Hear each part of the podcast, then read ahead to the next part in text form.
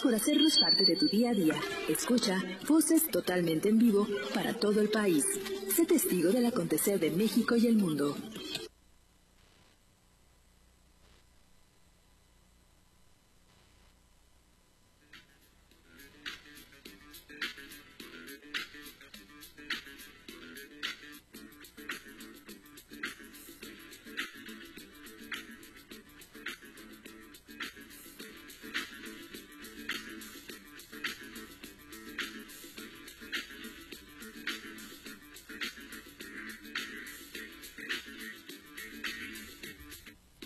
9 de la mañana con 33 minutos tiempo del centro de la República Mexicana. Muchísimas gracias a todos por estar aquí en Voces.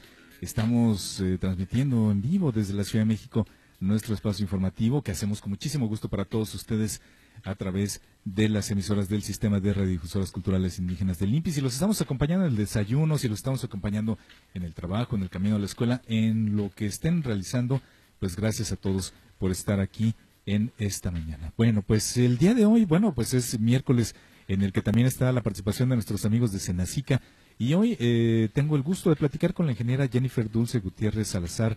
Ella es, eh, bueno, ya forma parte de la Dirección General de Sanidad Vegetal de Senacica y pues charlará con nosotros acerca del manejo fitosanitario del gusano cogollero. Ingeniera Jennifer, ¿cómo está? Bienvenida, muy buenos días. Muy buenos días a todos. Gracias, un gusto estar nuevamente con ustedes y pues en esta ocasión, como bien lo mencionaste, para hablar sobre el manejo integrado del gusano cogollero. El, bueno, pues gracias a, usted nuevamente por estar aquí con nosotros y bueno, preguntaría yo, ¿en, ¿en dónde se presenta, en qué tipo de cultivo, en qué, en qué tipo de producción se presenta el gusano cogollero? Pues mire, el principal cultivo donde lo tenemos presente es el maíz y como, bueno, todos sabemos, el maíz es el este, producto más importante que tenemos en México ya que forma eh, parte esencial y primordial de la canasta básica y de la dieta del mexicano. Tenemos este nosotros una una siembra de 256.892 hectáreas a nivel nacional que está atendiendo el Senacica precisamente para, para esta plaga que es el gusano cogollero. Eh, tenemos 129.611 hectáreas atendidas eh, con control, que en este caso pues tenemos este un control eh, integrado desde el control biológico, etológico y el químico que es el que dejamos este al último porque como bien sabemos tenemos que llevar a la mesa productos sanos, inocuos y libres de residuos de plaguicidas. ¿Qué, es lo que le qué es lo que le puede provocar el, el gusano coguillero al, al, maíz, por ejemplo?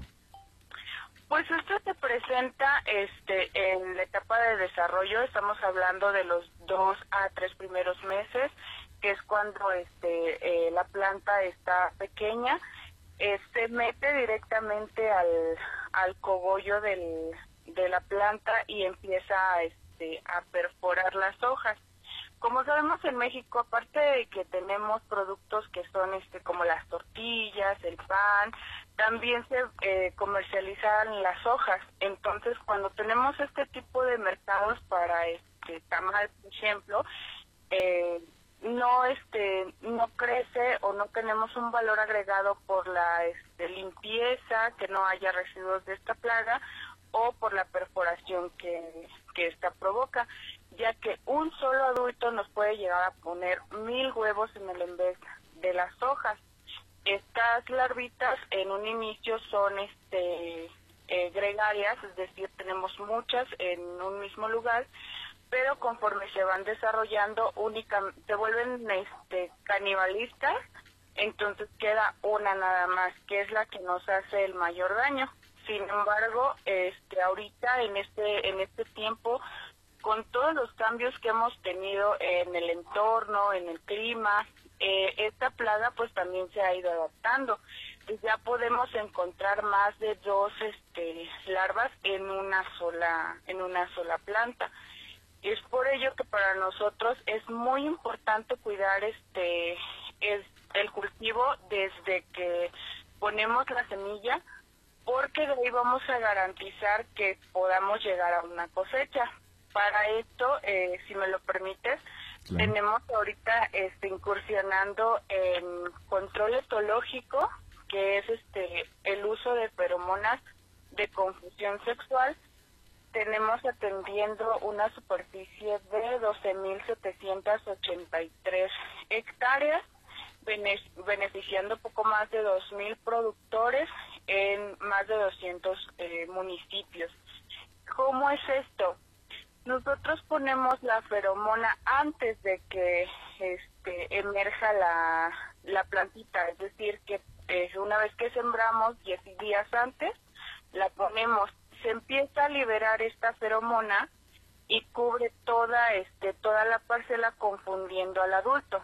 ¿Qué va a provocar esto? Que no haya este copulación, por lo tanto no vamos a tener este huevos y no vamos a tener larvas. Eso es ahorita este lo que en este 2021 traemos muy muy fuerte por la parte que se les comentaba. Eh, queremos dejar este los agroquímicos en la mayor medida de lo posible y pues, hemos tenido reducciones de hasta dos aplicaciones en los estados en donde este, se puso este año eh, o se establecieron estos dispensadores con esta liberación. Claro está que también de la mano debemos de, este, de apoyarlo con el control químico, perdón, control biológico. Hablamos de eh, liberación de avispitas, como son tricogramas, de crisoperlas, este, utilizando también metarricio, esto es para qué? Para que nosotros tengamos una abundante presencia de, este, agentes biológicos, de control biológico de manera natural.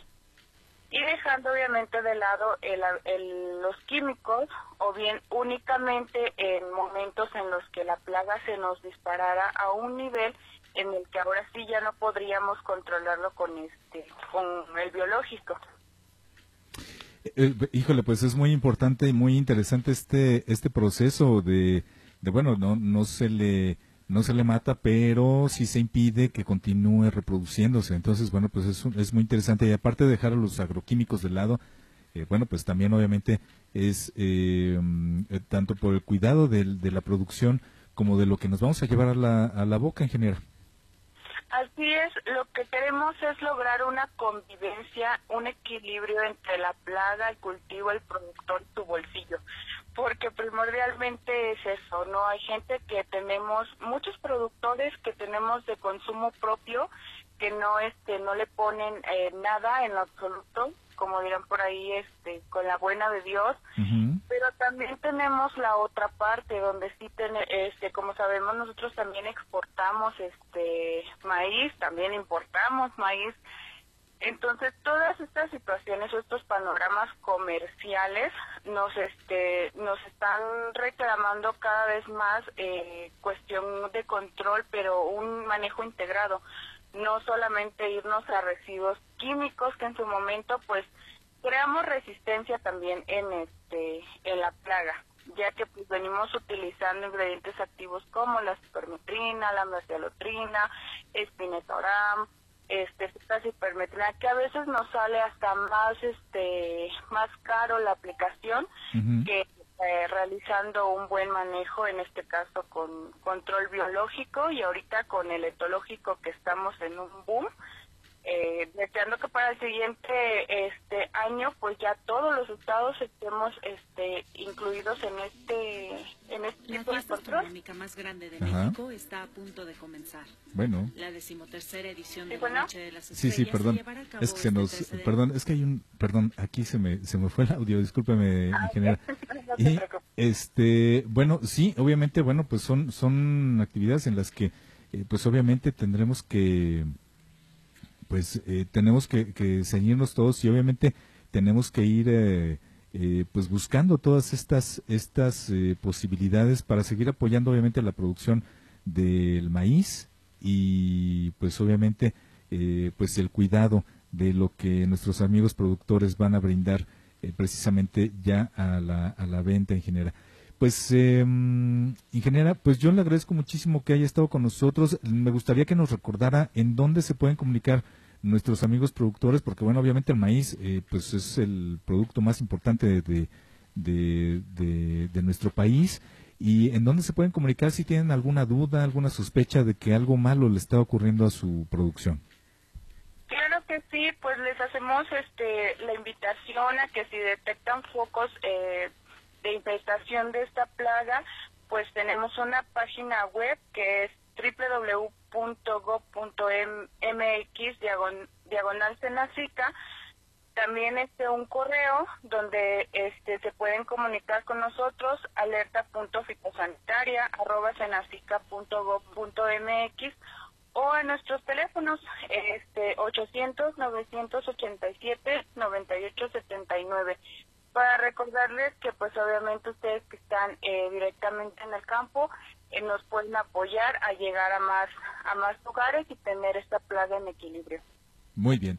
Pues ingeniera, yo le agradezco muchísimo que haya estado aquí con nosotros esta mañana platicándonos nuevamente pues acerca de, eh, de, bueno pues en esta ocasión de el gusano cocollero y bueno pues dándonos esta orientación acerca del el manejo adecuado eh, pues eh, para controlar este mismo. Le agradecemos mucho y pues la esperamos nuevamente aquí próximamente pues para que nos hable acerca de otro tema. Muchísimas gracias. Muchísimas gracias a ustedes y también recordarles que lo eh, donde pueden acudir de manera directa si no tienen este acceso a alguna de las de los datos proporcionados es con los comités de sanidad vegetal que se encuentran en cada uno de los estados.